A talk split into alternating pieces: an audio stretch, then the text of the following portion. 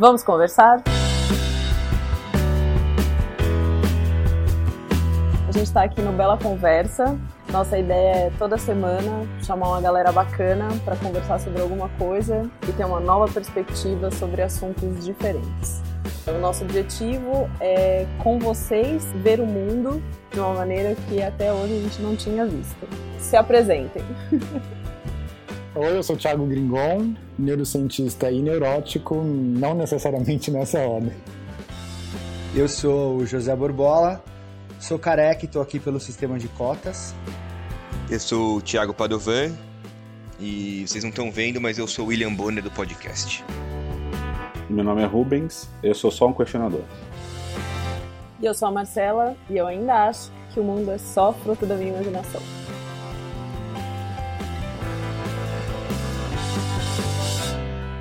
Bora conversar?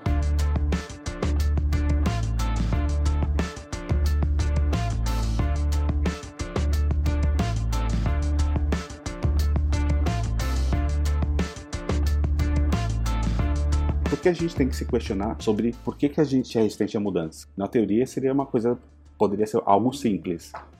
Por que essa, esse questionamento?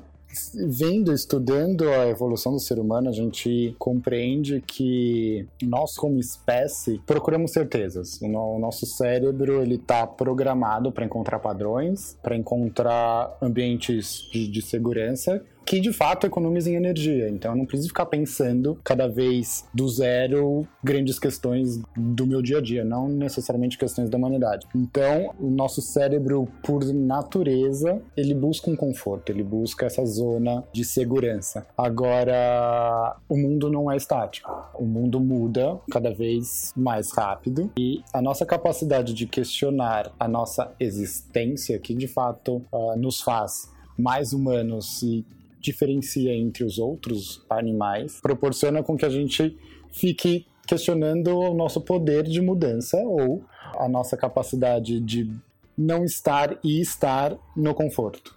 Então, por que eu estou aqui ou por que isso faz bem ou não para mim? Eu acho que está intrínseco do, no ser humano a busca por algo e esse algo hoje está configurado numa mudança caótica de, de informações, de contextos e de emoções junto. Então eu tenho que lidar com um monte de coisa. E esses monte de coisas dificultam ainda mais a minha mudança. Mas acho que tem um aspecto evolutivo também, porque essa questão do cérebro trabalhar com ser uma máquina geradora de padrões, assim, descrevendo de uma maneira metafórica, tem uma questão evolutiva importante, porque quão mais, quão mais previsível for o meio em que o indivíduo se encontra, mais fácil, entre aspas, vai ser automatizar algumas coisas no cérebro, logo você gasta menos energia para fazer mais coisa. É um pouco da visão do Pensando Rápido e Devagar, do Daniel Kahneman, lá do Sistema 1 e do Sistema 2. Só que eu acho que ao longo da nossa evolução enquanto espécie, uh, o meio foi relativamente estável, ou a mudança era linear, numa velocidade menor, então, o gap entre a necessidade de mudar e, e, e, continuar pensando da mesma forma, talvez ele não fosse tão grande. Hoje, talvez a gente viva o início de um outro momento em que essa velocidade de mudança, a profundidade da mudança é cada vez maior, e isso demanda um, um processo de reflexão, desconstrução e reconstrução cada vez mais frequente, assim. Então, acho que essa é uma discussão que a gente vai ter que ter mais a partir de agora, em todos os níveis, né? inclusive na escola. Repensar a escola para começar a ajudar na, na, na, criação, entre aspas, de indivíduos que tenham essa capacidade de reavaliação constante. É que é uma coisa meio maluca, né? Você falou do, do tempo, né? Até 1900, você tinha que mudar muito pouco a vida inteira, né? Você podia passar uma vida inteira como ferreiro e ponto. E passar 50 anos trabalhando e nada ia acontecer. Hoje em dia, se você se formou, como advogado, você pode nunca ter atuado na vida como, como advogado, porque a, a, as, as mudanças foram instantâneas, né? Nem que foram rápidas, simplesmente aconteceram, vão acontecendo com uma velocidade muito, muito rápida, né? É isso, eu acho que isso está acontecendo muito hoje em dia, porque a gente está vendo uma sobreposição de, de mundos, talvez, né? A gente ainda tem mundos muito é, que, que, que, que são dessa forma, lentos e que muda muito pouco. Só que a gente tem muitos mundos hoje altamente conectados, super rápidos e dinâmicos, altamente interativos, e que aí forçam a gente a pensar dessa forma, né? O que, que a gente pode fazer? Por que, que a gente está fazendo as coisas do mesmo jeito? Hoje a gente tem todas as possibilidades do mundo. Eu acho que o meio que a gente está começa a provocar que a gente pense que a gente pode fazer diferente, né? É, acho que e essa questão de forçar a pensar de uma forma diferente, talvez não venha de uma maneira direta, mas venha porque a narrativa do mundo tradicional, se a gente pode chamá-la dessa forma, quando ela chega nesse mundo novo, ah, entre aspas também, é, ela não encaixa, ela, ela se mostra limitada. Então isso demanda a criação de novas formas de enxergar, novas narrativas ali, para dar conta de explicar essa fenomenologia toda nova que vem desses mundos altamente interativos. Ah, se a gente analisa as duas dimensões, a pessoa e o ambiente, como elas se relacionam, uma retroalimenta a outra. Então, a, a mudança do ambiente faz e força, e estimula, incentiva, provoca mudanças na pessoa, e essa pessoa, a partir do, do que ela está pensando, do que ela está produzindo, causa mudanças no ambiente, no, nessa situação. Então, um, de certa forma, obrigatoriamente mexe com o outro, influencia o outro. E a habilidade hoje de realmente olhar o todo está sendo em voga. Então, não só a gente tem que compreender nós, mas a gente tem que compreender o ambiente, temos que compreender as outras pessoas que estão junto com a gente, uh, frente a todas essas mudanças, frente a, a, tudo que às vezes ainda está por vir e que a gente ainda nem viu. E o que, que você acha que veio primeiro? Só pegando o gancho que você. O que, que você acha que vem primeiro? Aquela brincadeira do ovo e da galinha. O ambiente transforma a pessoa? Ou que você falou que a pessoa, a pessoa transforma, o ambiente? ambiente? Então a gente pega a evolução, o ambiente vem primeiro. Pela evolução do planeta, sendo bem criacionista agora. O ambiente vem e se somos animais. A gente vai se adaptando àquele ambiente que a gente tá. Eu é. concordo. Não é criacionista. É, não, não é criacionista, eu errei. Evolucionista. Evolucionista, é, desculpa. É, no criacionismo a pessoa vem primeiro. É. Em tese. Deus não, mas uh, eu acho que tem um aspecto.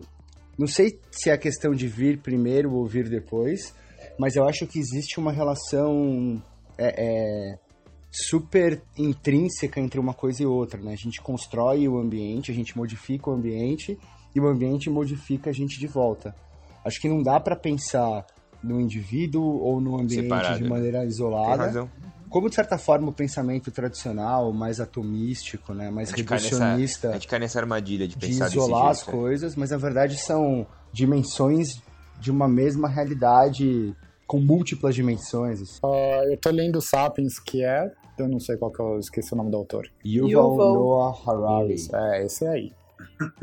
Não, é que às vezes nós humanos, eu tô bem nessa parte, a gente esquece às vezes que a gente é um animal. E a gente adora esquecer isso, porque a gente tá no topo da cadeia. E realmente, por ser animal, a gente acabou desenvolvendo uma consciência sobre si mesmo. Realmente desloca isso, a gente, a gente precisa entender o todo. Ah, que nem o Padovan comentou, a gente sobrepõe mundos agora, a gente sobrepõe não só gerações, mas buscas de valores, a gente sobrepõe muita coisa. A gente está numa fase de transição agora. Estamos numa fase de, teoricamente, ambientes invisíveis e como isso se choca e influencia pessoas diferentes a pensarem de, de diferentes formas. Mas tem uma coisa que a, a gente está falando aqui, de todos os pontos sobre a resistência, sobre a diferença mudança. Por que, que isso não é, não é claro para todo mundo? E daí a tentativa de mudar as coisas. Por que, que a gente faz assim? Se a gente sabe que a gente tem uma resistência de mudar, porque é tão difícil enfrentar essa resistência. É como de um regime, é como de começar um exercício físico, aceitar a, a, o valor de, de qualquer gênero na, é, dentro da sociedade, que os gêneros são iguais, aceitar as coisas, porque todos esses pontos de mudança são tão difíceis? Porque pensar cansa, gasta energia. Às vezes a pessoa percebe que ela tem que mudar. Sim. Ela sabe que ela tem que mudar, mas ela não muda. Ela vai passar a vida inteira pensando em mudar. E Às não vai ela gasta mais mudar. energia bloqueando os é. pensamentos que ela deveria ter ou atitudes que ela deveria tomar, mas porque é, cansa muito. É... Eu acho que tem a ver com. Tem, se a gente for pegar aquela questão do conforto do cérebro e passar para coisas pequenas do dia a dia, assim. É, quando a gente estava na escola, por exemplo, aí você começa a estudar, você escolhe uma carteira, e, ou até hoje, quando você vai fazer um curso, Né? Você chega no primeiro dia, escolhe um lugar e nos outros dias dificilmente você muda de lugar. Você está sempre sentando mesmo, naquele lugar Sheldon, né? Tipo, você tem o seu lugar de conforto que você sempre faz. Você vai fazer um caminho para o seu trabalho, você normalmente faz o mesmo caminho. Tipo, pequenos hábitos no dia a dia que a gente às vezes tem dificuldade de mudar, assim, que se, se no pequeno, se no caminho que você faz pro, pro trabalho, você sempre faz do mesmo jeito, né? Como uma coisa maior que é de repente deixar de comer alguma uhum. coisa, ou pensar de uma maneira diferente, ou aceitar um, uma pessoa que é diferente de você, é muito maior, entendeu? Ou entender que, puxa, agora além do táxi, eu tenho Uber e eu, como taxista, preciso entender essa, essa mudança de, de mercado, de oportunidade, de negócio. Mas eu acho que essa questão da mudança tem um pouco a ver com o que a gente estava discutindo no começo da primeira pergunta, né? Porque é, o cérebro é um sistema biológico. E como sistema biológico, ele sempre vai procurar meios de executar algumas coisas gastando menos de energia possível. Então, na medida, assim, agora também escrevendo de uma forma bem didática, nada a ver com a realidade necessariamente, mas na medida em que você vai formando essas redes, você vai ativando essas redes e formando esse padrão, que por exemplo pode ser o caminho que você faz para voltar para casa todo dia, o cérebro não quer ficar gastando muita energia pensando naquilo para você fazer caminhos novos toda hora. Ele quer ficar em repouso, né? Assim, ele, quer ficar, que ele quer gastar repouso, um, exato, quer ficar ali no ponto morto e fazer o menos esforço possível. Porque isso é uma coisa que você não precisa gastar tanta energia. Até porque se você for parar para considerar todas as opções de todas as escolhas que você faz todos os dias, você não ia conseguir dar um passo na rua, assim.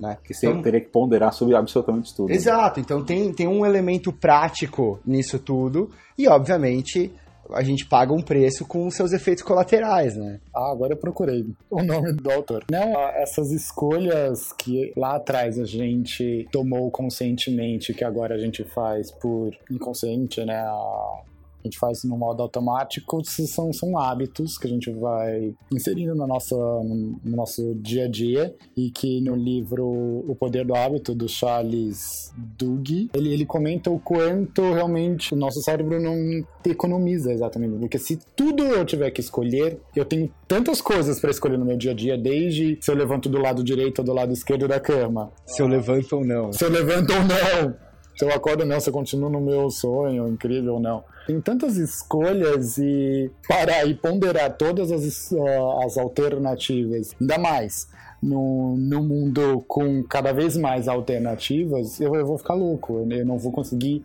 agir pelo número de escolhas que eu tenho. Vira o dilema da escolha. E aí, é claro, já trazendo o dilema da escolha, eu sempre vou uh, perder algo. Escolher é abrir mão de alguma coisa. E às vezes é daquilo que exatamente eu tenho dentro de mim. Então se torna difícil pela complexidade de coisas a serem levadas. Acho que tem uma coisa importante disso também que o Gringo falou, que é cada vez a gente tem mais escolha e o nosso cérebro, ele não foi projetado para fazer escolha com muitas opções, assim. Ele dá uma, uma bambeada quando tem momentos de escolhas com muitas opções disponíveis. Ele é melhor escolhendo poucas opções. Geminianos têm um sério problema. Não, por favor, vamos, vamos se atentar a coisas que existem. Não, eu acredito, eu sou geminiano, eu tenho sérios problemas. Mas tem, tem uma coisa de. que eu acho que é uma, legal você falar do, do projeto que você colocou para a Perestroika, da Lama ao Caos, porque envolve muito isso, né? É tirar a pessoa da zona de conforto, do padrão de pensamento simples e linear, para algo um pouco mais complexo, que faz exatamente esse dia a dia simples e linear sair disso, né? Eu acho, eu acho que existem várias narrativas que coexistem em qualquer momento da história, assim. E essa visão de pensamento complexo, de uma realidade mais dinâmica, ah, está super presente na ecologia ou na biologia ou nas ciências naturais de alguma forma há bastante tempo. Só um exemplo, está presente em um monte de outros lugares também. É interessante como a gente, nesse momento de mudança, consegue pegar emprestado alguns conceitos e algumas visões para tentar descrever melhor o que está acontecendo, né? Tem um, tem um elemento de linguagem que permeia tudo isso, que é como você encontra as palavras e os termos que vão te ajudar a descrever melhor esses processos novos que estão acontecendo. Que vão deixar a gente confortável. E quando a gente descreve de alguma forma, a gente torna isso confortável e assimilável para isso ficar mais simples. Sim, tem uma questão de sentido seu, né? Você precisa dar sentido para aquilo, mas acho que tem um outro elemento também que é um elemento mais descritivo mesmo, né? Então, é, como que você consegue pegar um termo que descreva essa, esse momento de mudança, um termo que não traga consigo símbolos e signos tradicionais e que traga talvez algo que descreva mais detalhadamente a amplitude e a profundidade do que está acontecendo. Então, por exemplo, o Bauman fala do interregno, que é um termo latim lá que era usado pelo Império Romano para descrever período de vacância de poder, para falar que a gente vive hoje num período de interregno no mundo, que é quando as velhas instituições estão morrendo e as novas ainda não nasceram. Então, o que ele fez? Ele foi buscar uma coisa de um contexto completamente diferente, ao invés de falar, não, tá mudando, ah, é, é um processo, é um momento pós-capitalista. Seja lá qual for a etiqueta que se escolha para descrever isso, mas não, ele foi buscar um elemento de um outro lugar, né, de, de, um outro, de uma outra disciplina, de uma outra área de conhecimento, que talvez consiga compreender ou apreender melhor tudo isso que está acontecendo. Então eu acho que é, esse momento de transição ele pede muito essa essa transdisciplinariedade assim, essa construção de pontes entre áreas de conhecimento diferentes. Então é, conectar mais. Assim, a, gente, a gente passou grande parte aí do último século, pós-revolução industrial principalmente, é, é, nessa, nesse paradigma da especialização, né? Da atomização. Tudo, temos especialistas, ultra especialistas, são ilhas completamente isoladas umas das outras. E acho que hoje a gente está precisando de mais gente construindo ponte entre essas, esses lugares, assim, sabe? Mas será que existe mesmo um momento de transição que a gente está passando agora? Sempre, todas as eras existiu. Todo mundo falou em momento. A gente está entrando numa nova era, nós estamos vivendo uma nova era. Eu não sei se a gente está passando de uma era nova para uma nova era, ou se a gente está vivendo um momento de transição. Eu acho que é uma constante transformação a sim, todo momento, não, sim, assim, né? sim. né? A gente, a gente não está vivendo um momento especial que agora está mudando. Não, é um momento. A transição. A era de aquário. A transição, é, a é era é que, de aquário. É que quando, quando a gente fala do ponto de vista da história, quando a gente está contando a história, né? Para poder contar a história, a gente organiza as coisas em eras, em momentos, para marcar as grandes transições. Porque quando a gente começou aqui a falar de mudança, eu fiquei pensando, né? Porque a questão hoje é que a velocidade das mudanças, a gente tem uma percepção de que ela é maior. Então, que antigamente o cara nascia padeiro, vivia padeiro, morria padeiro e, ele, e pouca coisa mudava ali, né? Pouca coisa acontecia. E hoje essas coisas acontecem muito rápido, mas desde sempre a gente usou essas esses anacronismos que o Bauman faz, quando ele pega uma coisa lá da antiguidade para explicar uma coisa de agora, para poder contar a história e para poder fazer sentido na cabeça uhum. das pessoas, porque a gente precisa das regras, a gente precisa do conforto cognitivo, a gente precisa dessas coisas. E a questão hoje é a gente durante esse momento pós-revolução industrial e com a escola, com a educação, que a gente começou a aprender a ser peça de fábrica e a reproduzir isso, a ser especializado, é, a gente veio construindo um modelo de pensamento onde as pessoas precisavam de regras, de metodologias, de formas de fazer. E agora a gente precisa do inverso, porque como a gente está conectando tudo de novo, a gente não precisa mais que as pessoas sejam especialistas. A gente precisa de novo que elas passem a conectar. Então, como que você vai fazer com que as pessoas pensem diferente, de uma nova perspectiva, se elas vêm da escola aprendendo a pensar de uma mesma forma? Então, tem uma questão biológica, fisiológica do cérebro, que busca conforto e que foi educado a isso, e tem uma questão social, cultural, da maneira como a gente vem aprendendo. É, é a carga que a gente vem reproduzindo, né? E isso é um elemento fortíssimo para a mudança, assim, que impede a mudança. A gente nasce sendo bombardeado de coisas, sendo ensinados maneiras que a gente deve fazer coisas, tanto escola, tanto na igreja, aí depois no trabalho e tudo mais. E aí a gente acaba criando esse modelo mental de reprodução, né? E a gente fica perde a capacidade, talvez, de, de pensar diferente. eu acho que eu acho que mais que a gente aprende como fazer coisas, a gente aprende como não fazer.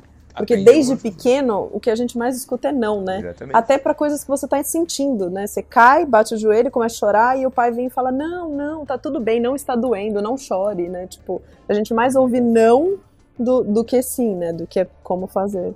É muito legal que o nosso cérebro, além de buscar padrão, ele busca o concreto. Então, quando a gente fala de mudanças, quando a gente está repensando conceitos, valores, atitudes, isso é muito abstrato. E quando, por exemplo, o Borbola fala. Qual que é a palavra que você. Interregno.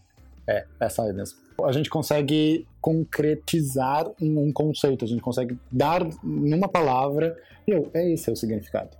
E uma coisa legal que esse anacronismo, que na pedagogia é a transposição de conhecimento, a gente só, só consegue a partir de um conhecimento profundo sobre tudo. A gente só pode, na verdade, falar que aprendeu algo quando a gente faz exatamente isso, a gente transpõe esse algo para um outro lugar. E eu gosto, trazendo uma metáfora, que o momento que a gente está vivendo, agora que nem a Marcela falou de, do não específico, quase seria um novo renascimento. Uhum. Eu, eu traria um novo renascimento agora. Não que a gente possa por era de trevas, de dar uma idade média agora recente, mas o renascimento ele trouxe uma nova visão sobre tudo que estava sendo, é, sobre a cultura como um todo. Uhum. E resgatou conceitos de outra época do classicismo e, e fez um bem bolado muito legal. E, e, a produção criativa e a sociedade como um todo cresceu bastante a partir se revisitar, de se ressignificar as coisas. É, não, só para falar que eu concordo com a, a, primeira observação que o Padovan fez do, da questão do processo. Fato, né, que é, a sociedade é como um grande organismo que vai se transformando, não são momentos claramente definidos, né? Até busquei aqui uma, uma entrevista do Bauman, que ele, uh, acho que o doutorado dele foi sobre a Revolução Industrial, e o que em tese começou ali em 1760, enfim, com mais ou menos alguns anos assim de margem de erro do Ibope, é, até 1875, agora aqui é, falando uma parte da entrevista, uh, Bauman diz: Para minha surpresa, descobri que até 1875 não se mencionava que estava acontecendo uma revolução industrial. Havia apenas informações dispersas. Que alguém tinha construído uma fábrica, que o teto de uma fábrica desabou, para nós é óbvio que eles estavam no coração de uma revolução, para eles não. Então acho que existe uma certa limitação de percepção. Dessa, dessa percepção quando você está no meio do negócio, né? Você não consegue ver o tamanho da, da do furacão quando você está no meio dele. É uma brincadeira que acontece muito para quem joga xadrez. Às vezes para quem está de fora é óbvio algumas jogadas e a gente fala, nossa, mas mexe o bispo para lá que acabou. Só que quem está dentro, por conta de todas as coisas que estão acontecendo no jogo, não conseguem ver as coisas mais óbvias. É, existe uma série de contingências ali ao redor, né? Por isso que agora também conectando com a coisa anterior ali da, é, é, da, da, questão da construção da realidade, se é a gente que constrói o ambiente, ou se é o ambiente que constrói a gente, é um pouco disso, né? Essas, é, essas contingências estão todas tão amarradas assim, que é difícil você falar quem veio primeiro, né? É, a gente sempre acaba tentando levar essa, é trazer essa história de causa e efeito, né? E na verdade não, não existe isso, né? Não é linear isso aí. É tudo acontecendo ao, ao mesmo, mesmo tempo, tempo, agora. Agora. Tipo, é isso o negócio. Exato. É uma, um caos, é um, é um essa, caos. Essa linearidade, ela é pós, né? Quando a gente vai contar a história, que a gente organiza e faz os... É, e tem um ponto assim, ela não é, a história não é linear é que a gente conta de forma linear, né, tá daí quando a gente faz esse nosso conforto, a, você pegar de 1900, 1890 até 1920, o quanto você tem movimentos artísticos acontecendo de é, disrupção dentro da arte, de pessoas que vão fazer uma árvore com, com simplesmente retas, você fala assim, mas como você fazer uma árvore com, com retas? Não, você não pode fazer isso, isso é errado. Ou vai pegar o Pollock que vai fazer a action art e pegar jogar tinta, mas está só jogando tinta, isso não é arte.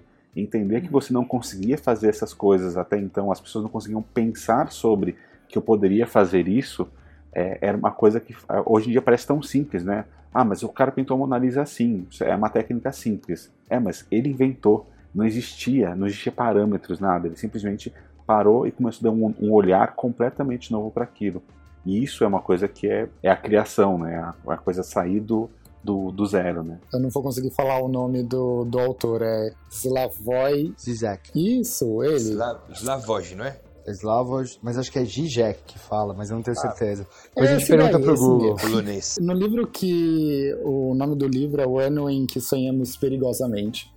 Ele fala, é o último capítulo, se eu não me engano, dos sinais do futuro hoje. E que é realmente isso que o Borbola falou. A gente às vezes está no meio de grandes revoluções, só que a gente tem pequenos sinais que a gente não consegue perceber como um todo. São sinais fracos. É, não dá pra você dar um zoom out. Isso, é, e falar, assim. nossa, tá, tá mudando isso. Não, tá, tá, tá dentro de tanta coisa. E são, são sinais do futuro, só que hoje tá em frente a tudo isso, a gente não tá conseguindo perceber. E aí vem, claro, futuristas ou nós loucos o bastante para se encontrar numa noite e conversar sobre ele, que a gente consegue, de certa forma, compreender esses sinais. Às vezes não como um todo, mas a gente fala, hum, tá acontecendo alguma coisa e talvez seja por aqui que a gente tenha que caminhar. E será que é por isso também que as pessoas. Porque a gente está falando de mudanças e é, talvez para a gente, para várias pessoas, a, a mudança é uma constante, é uma coisa simples de ver então fica, é, eu ver o futuro dessa forma é mais, é, fica mais confortável. E para as pessoas que não estão conseguindo enxergar ou ver esses códigos, viram, viram insuportável, né? Fala assim, não, mas espera aí, não, meu trabalho sempre foi esse e sempre vai ser. Primeiro desespero de falar assim, não, mas como assim eu vou mudar? Eu não vou mais fazer layout? Não. A minha vida melhorou muito quando eu incorporei um pensamento que eu, mais ou menos assim, tipo, tá bom, vai mudar toda hora então eu preciso aprender a lidar com isso, né? Porque antes eu ficava angustiado, muito angustiado, com formatos tradicionais de trabalho e tudo mais, né? Não que agora seja 100% perfeito, mas eu consigo lidar com isso de uma forma melhor, assim. Eu entendi que vai mudar toda hora, só. Então como que eu posso lidar com isso? Isso melhorou já um pouquinho só.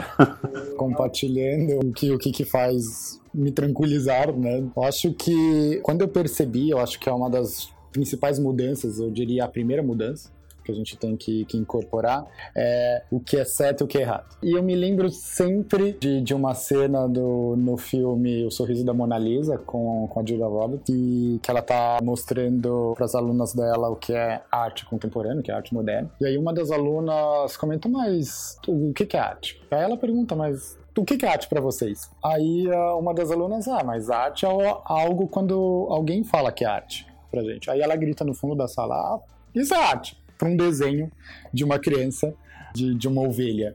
Eles estavam discutindo o que, que é o que, que é arte, o que, que é certo e o que é errado. Quando a gente começa a questionar que a partir do que o Padovan falou, tudo vai mudar, uh, logo o que é certo e o que é errado acaba caindo por terra. Fica e, líquido, né? Fica líquido. E, e modelos, e o, e o que é, é verdade, e, a partir do momento que você percebe que você não é errado, que o erro e o errado são coisas completamente diferentes, você pode ser o que você quiser, é, você pode criar o que você quiser. E brincar com, com essas transposições de, meu, eu posso uh, falar de um renascimento hoje, ou eu posso falar que eu tenho uma empresa jogo, eu posso ter um trabalho que não, não tem um nome trabalho.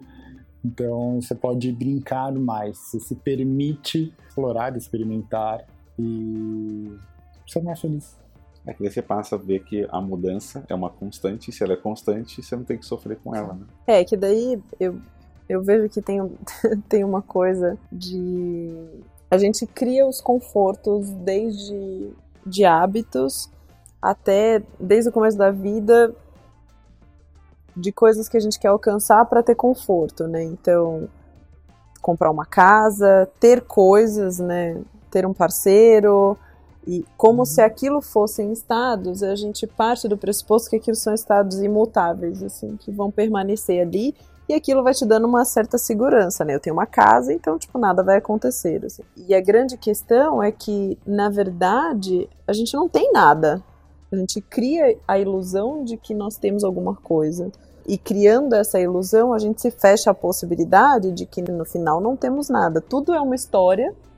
Tudo é uma história que foi contado para nós de alguma forma que, e que estamos contando. E por outro lado, quando você começa a perceber que se desapegar dessa história, dessas coisas e desse falso conforto e entender que essa mudança é uma constante, traz uma angústia, traz um, um, desespero. Você tem que revisitar aquela ideia na sua cabeça o tempo todo e tá, tá muito aberto para qualquer coisa que pode vir, entendeu? Eu acho que ao contrário do desapego ser uma coisa que liberta, ele não liberta totalmente porque ele causa uma necessidade de você estar tá o tempo todo é, gastando energia pensando no, nessas mudanças, no que pode vir. No, não existe uma certeza, você partir do pressuposto que nada é uma certeza a gente cria uma série de faltas e certezas na vida, né? Eu tenho uma casa, eu tenho um trabalho, eu tenho uma rotina, eu tenho isso, eu faço isso, eu faço aquilo. E aí você partir do pressuposto de que não tem certeza de nada, tudo está em branco a partir da manhã, isso cria um certo desespero na gente, né? Até assim como do lado existencial, assim, quando a gente parte do pressuposto de que nada existe, cria uma angústia. E aí a gente procura explicações para a vida para tapar essa angústia. Então acho que acontece da mesma forma. Assim, se eu colocar o dia de amanhã como página em branca, isso causa um desespero e uma angústia muito grande e um gasto de energia para qualquer coisa que eu vá fazer. Eu só queria pegar o, o gancho da angústia que a Marcela comentou. É, tem um cara chamado Ernest Becker é, e ele escreveu um livro chamado The Denial of Death, A Negação da Morte. Livro lá na década de 70, 73, 76, não tenho certeza. E aí, ele, ele, eu acho que ele tem uma visão ali, ele conseguiu criar um insight que eu acho extremamente legal e talvez é, seja uma explicação para essa questão da angústia, né? De, de onde vem isso, né? Qual é a raiz original, entre aspas, dessa angústia? Ainda que, obviamente, seja uma coisa multifatorial. Ele chama isso de uh, o paradoxo existencial. Então, é, ao mesmo tempo que o ser humano, em algum momento da evolução do ser humano, enquanto espécie, ele adquiriu consciência da própria finitude, da, da própria fragilidade. Tipo, ele sabe que inexoravelmente ele vai morrer e vai virar comida de minhoca, e faça ele o que fizer. E, e carregar esse peso a vida inteira é, é, talvez tenha sido muito difícil para nossa espécie. Então a gente começou a criar uma série de camadas ficcionais de realidade para que a gente encontrasse algum sentido que fizesse esse peso se, se tornar carregável, entre aspas, assim. Então eu acho que essa questão da angústia talvez emerja originalmente é, é, dessa consciência da própria morte, sabe? Somos finitos, pode cair um meteoro aqui agora e matar todo mundo sem nenhum tipo de explicação. É um evento completamente aleatório e, e como que você vive sabendo disso, né? Que a qualquer momento tudo pode acabar. Tem gente que precisa de, de uma outra um outro conjunto de narrativas que empreste um pouco de significado para isso. E tem gente que olha para isso e fala, pá, é assim, então vamos lá, né? Vamos tentar fazer a melhor coisa que a gente pode fazer com isso. Sabendo que as coisas são assim, aconteça o que acontecer.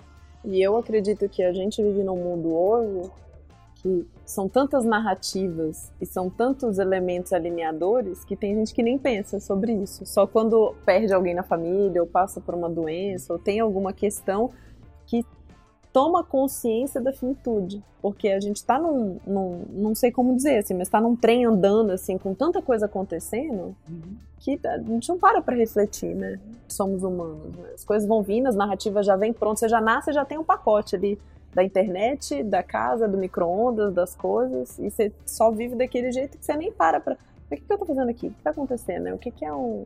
Esse asteroide que pode cair, o cometa que passa a cada 80 e não sei quantos anos, blá blá blá. É, e é por isso também que é, por, ó, algumas pessoas que não se encaixam nessas narrativas sofrem tanto. Que enlouquecem. É, enlouquecem de é, o índice de suicídio de é, adolescentes que se descobrem que gostam do mesmo jeito, falam, não, mas como, não posso. Pode. Não, nada, nada de um jeito ou de outro. Simplesmente vive a sua vida. Até no, no livro do, do Sapiens ele fala: a gente está aqui para busca de prazer. A gente colocou gênero, colocou várias questões sociais, mas nossa busca por prazer e bom. Tem uma, tem uma entrevista do, do Yuval né, no YouTube. Uh, tem o TED dele, que é super legal de assistir, mas tem uma outra entrevista dele que tem uma hora e meia mais ou menos de duração.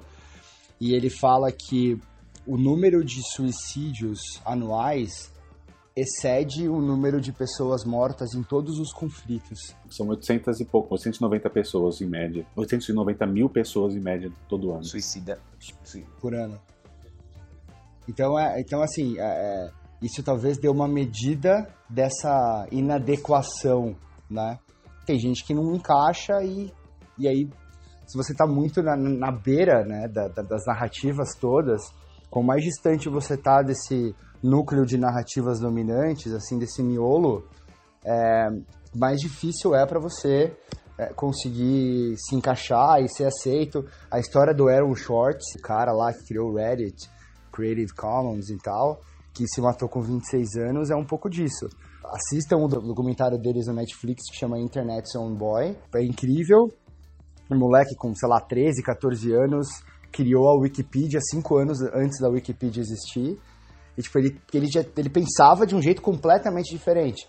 Mas ele estava muito no extremo E, e, esse, e essa distância entre a, o conjunto é, é, dominante ali, de narrativas, as convenções da nossa época e o que ele enxergava era uma distância muito grande. E ele se matou com 26 anos. Ele foi mais perseguido pela justiça americana do que qualquer terrorista foi.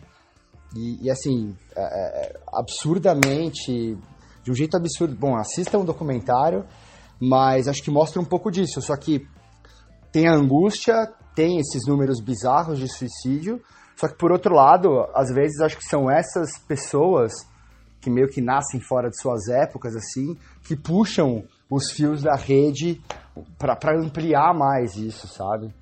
Então, acho que tem esses dois lados, assim. Que são as pessoas que têm essa capacidade da mudança, né? Tem essa capacidade de dar o zoom out, pensar de uma maneira diferente, ter uma perspectiva diferente e que às vezes se torna tão insuportável de carregar que acabam se matando, pode ser ou não, ou vivem à beira do que a gente chama de sociedade. Né? É que daí a coisa da, da resiliência, né, de conseguir é, lidar com que quando você enxerga algo que a maioria das pessoas não enxerga, você é tido como desajustado, porque tipo, como assim você viver desse jeito?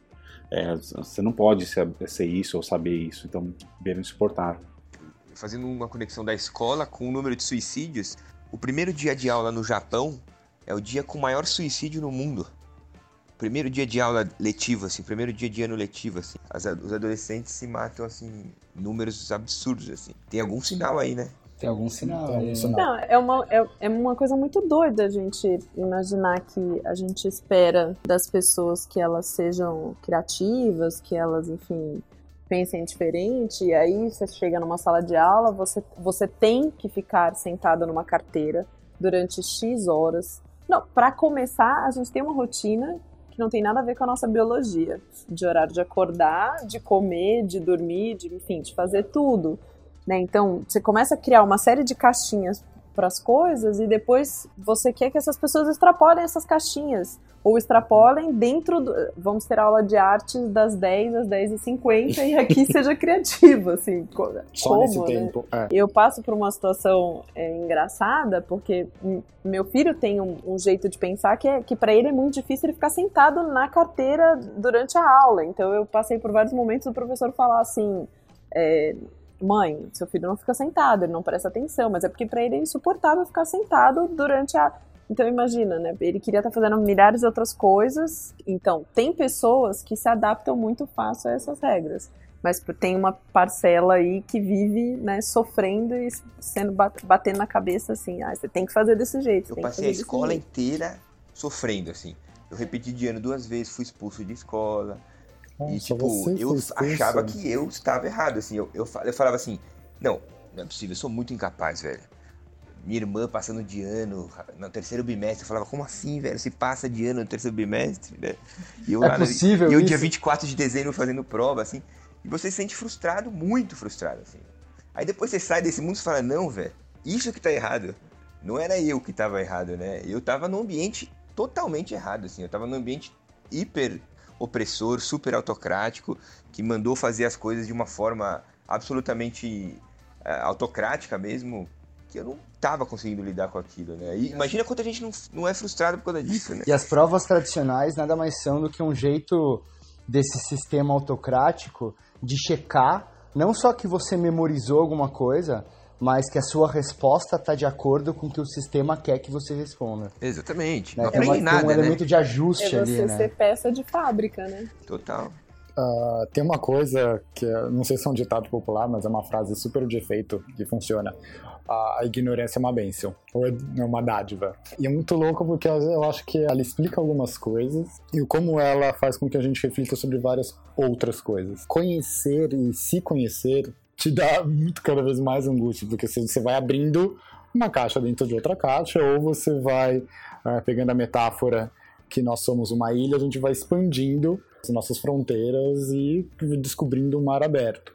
E aí, ouvindo e ouvindo vocês falarem de, de, educação e que a prova ela é um número, né? No, no, final de 100 questões eu vou ter um número. E esse número, às vezes, pode significar o que eu decorei na noite anterior, não necessariamente aquilo que eu vivi durante um ano. E o, o Gardner, que é um economista, ele fala que a gente não tem só um tipo de inteligência mas que a gente tem nove Z contando, porque cada ano que ele continua investigando, ele vai adicionando uma inteligência nova. E a última foi a inteligência existencial. E eu acho que junto com, com essas inteligências que a gente precisa entender que quais nós temos, ah, se é inteligência linguística, lógico-matemática, sinestésica, espacial, musical, intra, inter, uh, e mais as outras, eu preciso de avaliações também. O sistema educacional, o sistema da sociedade, ele precisa incentivar todos os tipos de inteligências para todos os tipos de pessoas. Nós não somos iguais. Ainda bem que nós não somos iguais, porque senão seríamos nem, nem os robôs são iguais. Porque se a gente tem inteligência artificial, cada inteligência desenvolve de um jeito dela.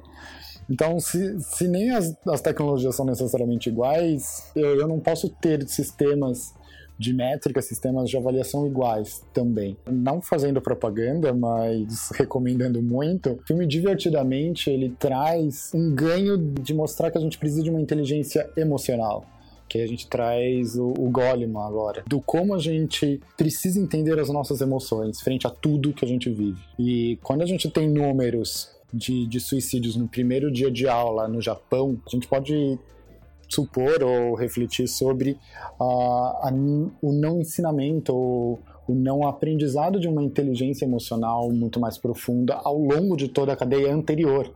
Então eu tenho sim que, que ensinar para uma criança de 3 anos que a diferença da raiva dela não bater no amigo, mas ela está sentindo raiva, ela está sentindo dor, está sentindo uma angústia e, e, e, uma coisa que o Divertidamente fez, ele conseguiu dar nome. E aí a gente volta para aquilo que a gente comentou sobre o abstrato e o concreto. Quando eu sei sobre aquilo que eu estou vendo ou aquilo que eu estou sentindo, eu consigo lidar melhor com aquilo. Então, não só revisitar cognitivamente de, de disciplinas ou, ou, de experiências o sistema educacional precisa, mas também precisa de um, de um olhar emocional, de, de quais são as inteligências ou o que tipos de emoções eu consigo educar ao longo de toda a vida, e não só da criança, do, do adolescente, do adulto e de, de um senhor. A gente precisa falar mais sobre emoções, a gente precisa entender o que está passando dentro da gente para a gente lidar melhor com, com essas mudanças, lidar melhor com a nossa própria transformação. Não, e aí, é,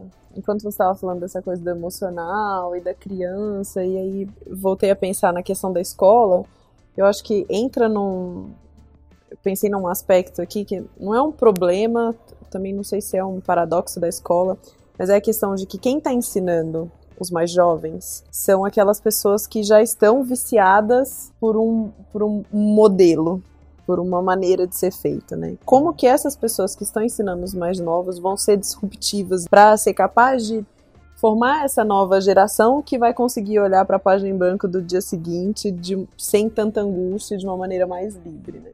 Porque para quem já viveu um pouco e que já está acostumado e que já está dentro ali da caixinha nesse trem que está andando, é, é muito difícil pensar diferente. Dá ter medo. uma outra perspectiva. Dá, dá medo, né? Não, e não sabe nem como avaliar, né? Eu pensei numa outra situação que eu passei também, eh, por causa de ter filho na escola, isso acontece muito, de que meu filho não tinha livro didático do ano de história e geografia e as mães começaram a, tipo, e agora? Como que eu vou saber o que meu filho está estudando, o que, que ele está aprendendo, o que, que ele está fazendo? Né? Assim, ficou num ponto tão insuportável que o professor falou: não, tá bom, toma aqui, comprem esses dois livros. Aí elas começaram a reclamar que os livros eram caros, mas enfim. É, porque elas não estavam conseguindo lidar com o fato de que não tinha um, um guia ali de como fazer as coisas, né? Então, os professores, às vezes os professores tentam colocar uma coisa, dentro de casa é difícil, às vezes os professores não conseguem, e aí a gente vai num problema, numa complexidade da educação aí, de que como formar crianças para o mundo de mudanças, se a gente tem dificuldade com mudanças. É, essa, essas escolas daí não são capazes de fazer isso. São sistemas que não vão ser, nunca vão conseguir fazer Às isso. vezes no começo da pós-graduação. O que, que eu vou falar agora, com certeza alguns ouvintes não vão curtir, a gente vai perder, mas tudo bem. O Mas mal ganhou, né? Eu acho que os cursos de pedagogia deveriam ser deletados, como eles são hoje. Tipo, deleta o programa de pedagogia, começa do zero. Eu tenho amigas pedagogas falo isso para elas, mas os cursos de pedagogia não preparam professores, educadores para esse mundo. E aí, eu acho que essa é a primeira revolução. A segunda é fazer com que os pais também mudem. Né? Mudar. uh, não, porque a, a educação, o, o curso de, de pedagogia prepara pessoas frente a um modelo que, que, já não funciona tanto. Nos trouxe até aqui, funcionou até aqui, mas não vai nos levar para o futuro. E aí, se os professores estão replicando alguns símbolos, uh, alguns padrões, porque os pais estão baseados nesses padrões e os cobram por isso. Então, um professor ele precisa ter apoio dos dois lados, tanto da, da educação deles frente a esse novo mundo, dessas novas estratégias de como eu entendo uh, a emoção e o cérebro de 30 crianças completamente diferentes, isso pensando como um professor numa sala de aula só. E olha lá que existe professores com 600 alunos. Então, como ele consegue lidar com tudo isso? E os, e os pais compreenderem a importância de não ter um livro didático jogando assim, bem raso. E olha lá, quando não tem currículo pré-determinado, uma grade horária pré-determinada, e o quanto isso é muito importante para o desenvolvimento do filho deles. É, é, geracional, a gente tem que jogar 25, às vezes 50 anos, para realmente ver mudanças significativas. Então o curso precisa ser deletado e os pais precisam de um spa. Mas, é, não, mas aí... de tranquilidade, porque as crianças hoje elas enfrentam, eu acho que, que de uma angústia por uma busca de uma imagem que não está dentro da cabeça delas, está dentro da cabeça dos pais e dos professores e da sociedade. Mas sempre foi assim. Mas sempre foi assim, né? E agora elas estão se empoderando e a gente vai criar umas revoluções aí. O quanto um, um pai imagina uma coisa para o futuro do filho, mas não pergunta para ele se ele quer seguir aquilo. E aí cobra a escola em cima dessa imagem, que vende essa imagem. As escolas ganham dinheiro por isso. Trabalhei em escola também, eu posso falar isso.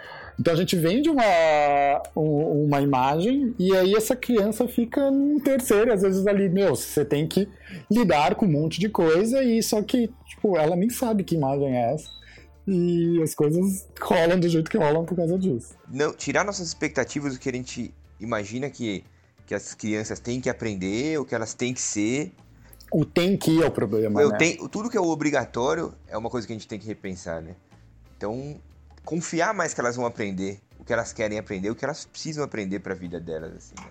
Então, acho que a gente, é, é, vendo, é, acho que a, a, um dos problemas da, da, dificuldade de mudança é exatamente o que acabou de falar, que a, a, a gente vive tanto no padrão, a gente é construído no padrão então, para fugir do padrão, que é a mudança, vira, vira um insuportável. Assim como um termo de um namoro, de um casamento, uma demissão. E eu acho que é uma coisa que é. Queria só passar primeiro pro Borbola, porque eu acho que é uma coisa que na perestroika, no, no curso que ele idealizou, ele faz muito isso com as pessoas, é tirar do lugar de conforto, de falar assim, foi assim até aqui, mas não, não necessariamente vai ser sempre assim. Mas uh, acho que a, ter a consciência desse processo de mudança, de transição e tal, isso é muito importante. Só que também é, é, eu acho que é fundamental que a gente não esteja endeusando ou criando uma entidade chamada mudança e que quem não está consciente da mudança ou, enfim, simpatizante da mudança, ah, não faz parte do clube, sabe? Eu acho que não tem isso.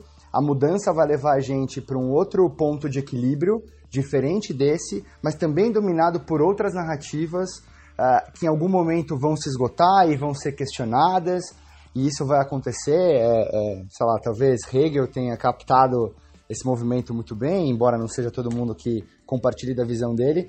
Mas eu quero citar um, um trecho da, da, do livro Sapiens também, que pelo visto é o mais citado da noite, é a estrela da noite aqui. É, na página 127, ele fala que ah, sobre essa questão da, da, da transição, né, de você mudar para um paradigma novo e mudar a narrativa e tal.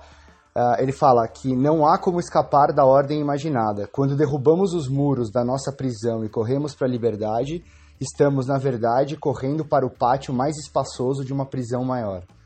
Então, eu acho que é isso. Assim, isso resume muito bem. A gente não está dizendo que a, não é tipo era de aquário, ah, agora acabou e tal. Não é isso a gente está mudando, acho que a consciência desse processo é importante, espaços para discussão desse tipo de coisa é muito importante. Só que certamente a gente vai participar da criação dessas novas narrativas, que são narrativas ficcionais, entidades ficcionais, tanto quanto todas essas outras que a gente está questionando, dizendo que já se esgotaram e etc. E essas narrativas novas vão ter o seu papel nesse novo momento e uma hora elas se esgotam e são substituídas e é um processo que corre para sempre. Meu, hoje de manhã eu recebi um vídeo da Clarice Falcão. Eu não vou falar a marca aqui, que eu não preciso. Mas ela tava falando exatamente... Mas alô, marca da Clarice Falcão, se você quer patrocinar esse programa... Os milhões de audiência que a gente... O, não, ela tava falando de um vídeo exatamente sobre padrão e o, e o quanto ao longo da, da história da, da vida dela o padrão era não ser ela. E aí ela conclui o, o filme como o padrão é estar fora do padrão. Porque o padrão se é criado e aí um monte de gente fica fora desse padrão. Aí o padrão muda porque tem um monte de gente que vai ficar fora. E aí os padrões sempre mudam, porque vai ter sempre um monte de gente fora do padrão.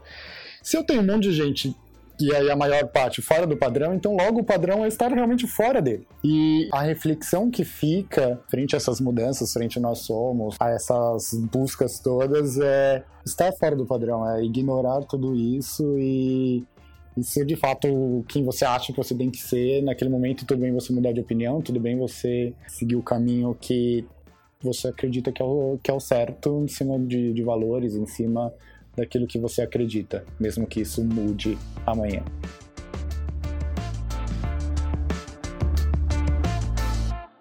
Acho que agora a gente pode então dar as nossas dicas, é isso? Esse é o momento dicas. Momento bibliografia. Momento bibliografia. É, eu vou dar uma. A minha indicação vai, vai numa mudança que tem a ver com uma coisa que eu gosto muito, que é cozinhar. Tem uma série no Netflix, uma minissérie, na verdade, de quatro episódios, que chama Cooked, que é sensacional, baseada no livro do Michael Pollan. Ele apresenta a série, inclusive, e ela é dividida, os quatro episódios são os quatro elementos: fogo, terra, ar e água. E ele vai numa busca sobre essa questão da alimentação e como a gente se relaciona com a comida e como a gente se afastou, na verdade, da relação inicial com a comida, do alimento e dos processos e etc. Que hoje o que a gente menos faz é de fato cozinhar. A gente adora ver as pessoas cozinhando, a gente adora falar sobre comida. A gente ama comer, mas ninguém quer cozinhar, né? Todo mundo quer as coisas prontas. E aí ele traz algumas questões assim que para mim mudou tanto a minha perspectiva. Eu, eu adoro comer e adoro cozinhar e eu gasto um tempo fazendo isso. Que eu comecei a rever outros hábitos, assim. Então, comecei a fazer fermento em casa para poder fazer meu pão e outras coisas. Eu que já pensava nisso, abriu ainda mais minha cabeça. Então, para a gente mudar numa coisa simples, num hábito tão simples que é o de se alimentar e que é tão vital, eu super recomendo Cooked no Netflix. Eu vou falar na minha, uma série nem sei quantos episódios tem, uma porrada, no Netflix também, do Truques da Mente. Faz sempre a gente questionar vários padrõezinhos que a gente, não, isso, eu sou muito atento, eu sou muito assim, eu estou muito acostumado, eu vou mudar. Eu... A gente acha que a gente condiciona muito o cérebro a coisas simples, achando que a gente consegue fazer de tudo. E lá mostra algum, vários exercícios muito é, é, simples, o, o quanto a gente só reproduz padrão e não simplesmente pensa realmente sobre tudo que a gente está fazendo. O quanto a gente não consegue ter é, o controle absoluto sobre o nosso, nosso pensamento quanto a gente acha que é. Não, eu pensei num, num autor, num pensador, que eu provavelmente vou dar todas as referências sobre ele, que é o Krishnamurti, que ele tem um vídeo muito bacana, uma fala dele, que é porque você não muda. Então, só assistam que é se você quer saber a resposta dessa pergunta. É, exatamente. Tudo isso aqui que a gente falou não adianta muito, que ele já resolveu lá. tá escrito lá no. Tá, tá falado no YouTube. Ah, mas eu, vou, eu questiono ele também, não tem problema. mas é. Eu acho que o jeito que ele expõe, eu acho que ele é um cara que conseguiu captar sistemicamente tudo isso que está acontecendo lá em 1960, 1970, então é muito interessante. Bom, eu falo, eu falo do livro A Negação da Morte, do Ernest Becker. É, tem um outro livro, agora citando uma referência nacional, chamado A Vida em Rede, do Ronaldo Lemos uh, e do Máximo, que é um professor italiano que está aqui na ECA da USP por agora, aí, não sei exatamente. É um livro bem legal, eles discutem muita coisa dessa questão das mudanças que estão ocorrendo, o papel da tecnologia nesse processo.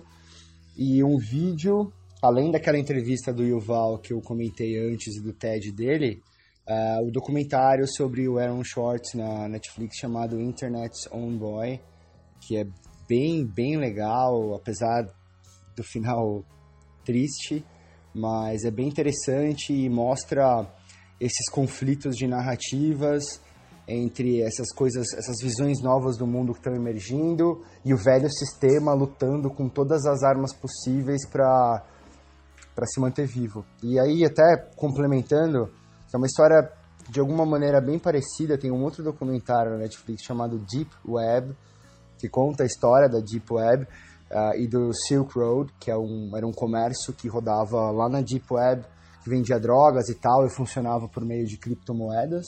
Bitcoin principalmente. E aí eles prendem um cara como o criador do Silk Road, o cara foi condenado à prisão perpétua nos Estados Unidos.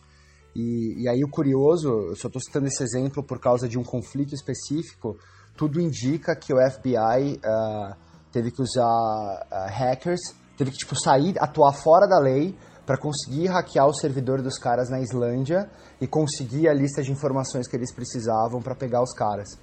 Então, uh, aí já começa a mostrar onde é que está essa, essa linha que separa o legal do ilegal, o velho do novo. É uma linha bem tênue e o próprio sistema começa a, a expandir esse limite de onde ele pode atuar para conseguir fazer alguma coisa. O sistema fazendo coisas contra o que ele mesmo diz que devem ser feitas. E eu acho que isso é, tangibiliza muito bem esse momento de transição que a gente está vivendo. Então é o Internet on Boy e o outro que chama Deep Web.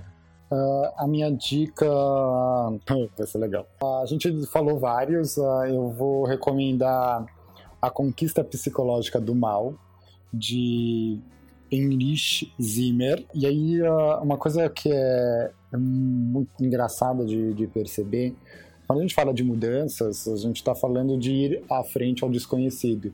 Às vezes esse desconhecido ganha a palavra do mal. E aí nesse livro o Zimmerman passa por várias histórias, vários mitos da humanidade e explica cada símbolo, o que, que ele significa e por que a gente precisa não combater o mal, não combater os medos, mas aprender a conviver com eles para de fato se transformar. É bem legal.